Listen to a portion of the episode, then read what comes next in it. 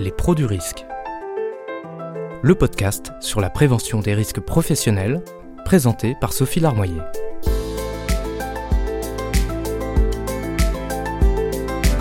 Épisode 4. Produits d'entretien, le cache-cache des allergènes. Une histoire inspirée de faits réels. Amélia a 45 ans. Elle est agent de propreté, autrement dit femme de ménage. Ce n'était pas son rêve quand elle était petite, elle voulait être infirmière pour prendre soin des autres. Mais d'une certaine façon, c'est ce qu'elle fait aujourd'hui. Lorsqu'elle pense à tous ces gens qui travaillent dans les lieux qu'elle nettoie, elle se sent utile. Sa profession, elle l'a exercée dans l'industrie et plus récemment dans le secteur médical. Amélia est à l'affût de toutes les opportunités. Aussi, lorsqu'elle entend parler d'une société de nettoyage qui recrute, elle pose sa candidature. C'est une société qui emploie 350 personnes dans toute la France. Une semaine plus tard, elle est embauchée pour intervenir dans une usine d'étiquettes implantée en périphérie de sa ville. Amélia est contente ce premier matin où elle commence à travailler. Financièrement, ce salaire va leur permettre, à elle et à son mari, de mieux s'en sortir. Comme beaucoup d'entreprises en zone industrielle, l'usine est mal desservie par les transports, mais la nouvelle employée sait que bientôt elle fera le chemin avec des collègues. Elle apprécie ces moments d'échange. Et d'ailleurs, très vite, elle raconte à son mari comme l'équipe est chouette. Ce qui l'ennuie le plus, ce sont ses horaires coupés. Amélia travaille de 5h30 à 8h le matin, puis de 18h à 20h30. C'est fatigant, mais elle profite de ses enfants au déjeuner, alors ça va, se dit-elle. Le rythme est soutenu, le matin, elle s'occupe de l'entrée, des bureaux qui lui ont été attribués et des toilettes. Le soir, elle passe dans les couloirs, nettoie le local de pause et de restauration et vide les poubelles. Mais Amélia tombe malade. Nous sommes en 2021. Elle commence à se gratter les mains de temps en temps, puis tout le temps. Des rougeurs apparaissent et de petites coupures sur les paumes et le bout des doigts jusqu'à former des crevasses. Amélia n'avait jamais eu ça avant. Même à la maison, elle hésite à mettre les mains sous l'eau, à faire la vaisselle. Elle en parle à son médecin, mais la crème qu'il prescrit n'arrange pas grand-chose. L'état de sa peau s'aggrave au point qu'elle s'arrête de travailler dix jours. Elle reprend espoir car ses mains vont un peu mieux, mais dès qu'elle retourne à l'usine, ça recommence. Amélia veut comprendre, et surtout elle veut reprendre son activité. Alors sur les conseils du médecin du travail, elle prend rendez-vous avec une dermatologue au CHU dans un service spécialisé. Celle-ci lui dit alors C'est localisé sur les mains, alors il y a sans doute un lien avec votre environnement de travail. La dermatologue lui fait quelques tests sur la peau du dos, et très vite elle trouve à quoi Amélia réagit. Elle est allergique à l'un des composants des produits de nettoyage, un biocide avec un nom imprononçable, le benzisotiazolinone. L'allergie a sans doute été aggravée par le contact permanent de ses mains avec l'eau et les variations de température, salle peu chauffée et eau de nettoyage parfois trop chaude.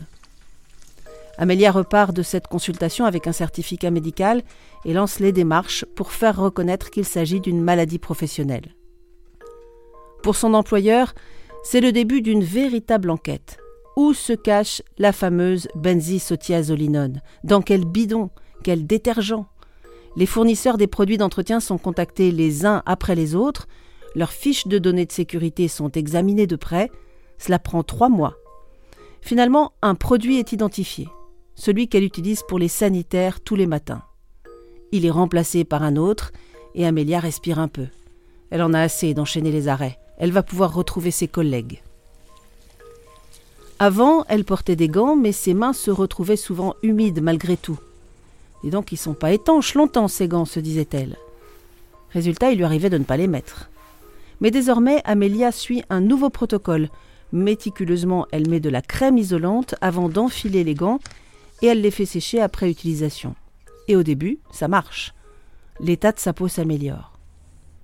Mais au bout d'un mois, les lésions réapparaissent. Et Amélia se demande si elle est allergique à un autre produit. Mais lequel? Elle finit par retourner consulter la médecine du travail.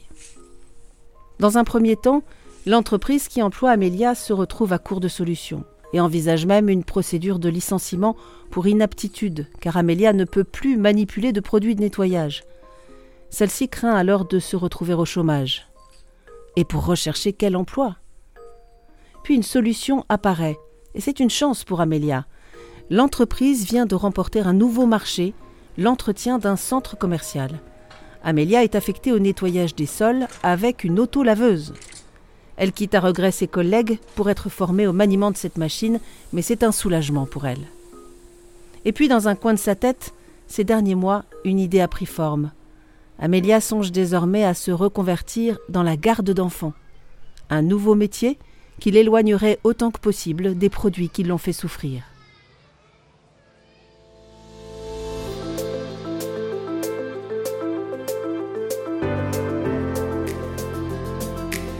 Michael Guilleneuf est ingénieur à l'assurance maladie risque professionnel, spécialiste de la prévention des risques chimiques. Les allergies développées par Amélia dans le cadre de son travail touchent en fait un grand nombre de professionnels dans des secteurs très variés. Les allergies euh, liées aux produits chimiques sont parmi les maladies professionnelles les plus fréquentes. On parle de dermatite de contact, de rhinite, d'asthme. On dénombre euh, plus de 10% des maladies professionnelles reconnues liées aux allergies euh, de ce type. Donc ce ne sont pas forcément les affections les plus graves, mais les plus répandues en termes d'activité de travail. En fait, le déclenchement d'une allergie est lié à un contact répété avec un allergène. Hein. Les activités de travail en comportent un grand nombre. On peut parler des métaux, comme le chrome ou le nickel. On peut parler de produits chimiques, comme évoqué dans le cas présent, les désinfectants, mais également dans les produits de coiffure, le ciment. Et on peut évoquer également les agents biologiques, tels que les moisissures ou les levures, mais également des poussières comme la farine.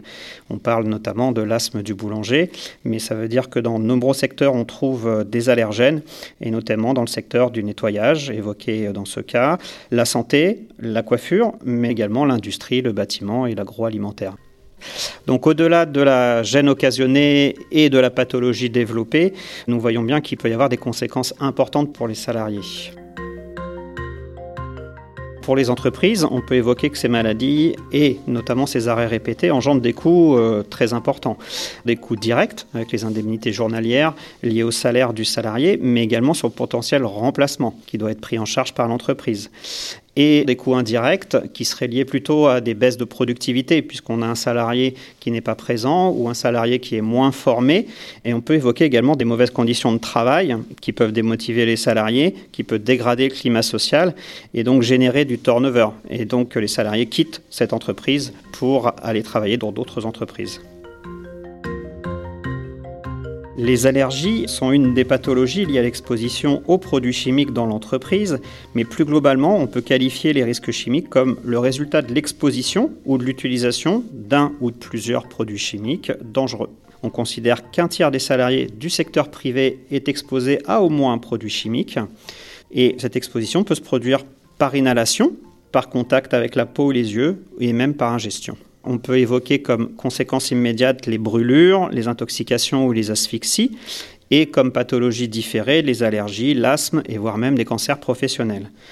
Les agents chimiques qui génèrent des euh, cancers sont appelés agents CMR, c'est-à-dire cancérogènes, mutagènes, reprotoxiques, qui ont des conséquences beaucoup plus graves sur la santé. Quand on évoque un agent cancérogène, on parle d'une substance ou d'un mélange qui peut provoquer un cancer. Quand on parle d'un agent mutagène, on parle également d'une substance ou d'un mélange qui peut produire des défauts génétiques héréditaires. Et on parle aussi d'agents toxiques pour la reproduction ou reprotoxiques qui peuvent produire plutôt des effets nocifs sur le fœtus ou porter atteinte aux fonctions reproductives. Pour toutes ces raisons, la question de l'exposition aux risques chimiques est devenue un enjeu important pour les entreprises ces dernières années il a donc fallu mettre en place des mesures de prévention spécifiques. Michael Guilleneuf. En France, on dénombre plus de 10% de la population active, soit environ 1,8 million de salariés, exposés dans son travail à au moins un agent chimique CMR. Ces agents CMR sont présents dans de nombreux secteurs d'activité. Par exemple, euh, les secteurs de la construction, en présence euh, d'amiante, de poussière de silice et de bois, voire de plomb, les secteurs des transports logistiques, plutôt euh, affectés par les émissions de moteurs diesel, l'industrie, la métallurgie, exposée aux solvants, fumées de soudage, voire aux compositions d'émissions d'huile, les mines et carrières exposées aux poussières de silice, les métiers du bois, de fait exposés aux poussières de bois, les centres de contrôle technique et les ateliers de réparation automobile également exposés aux émissions de moteurs diesel, et également le secteur des soins analyses plutôt exposé au formaldéhyde. Donc pour agir contre les risques chimiques, l'assurance maladie risque professionnel a lancé un programme de prévention qui se nomme Risque Chimique Pro. Nos enjeux sont de rendre les entreprises autonomes dans la prévention des risques chimiques et de fait pouvoir euh, réduire l'exposition des salariés aux agents CMR. Le programme cible particulièrement 5000 établissements représentant plus de 100 000 salariés sur les différents secteurs qui sont particulièrement touchés par l'exposition à des agents CMR. Plus largement, il s'agit pour l'entreprise d'investir dans un cercle vertueux de la prévention, c'est-à-dire d'améliorer les conditions de travail pour ses salariés, diminuer les accidents du travail et les maladies professionnelles, et donc les arrêts de travail, et de fait pouvoir agir sur la productivité et la fidélisation de ses salariés.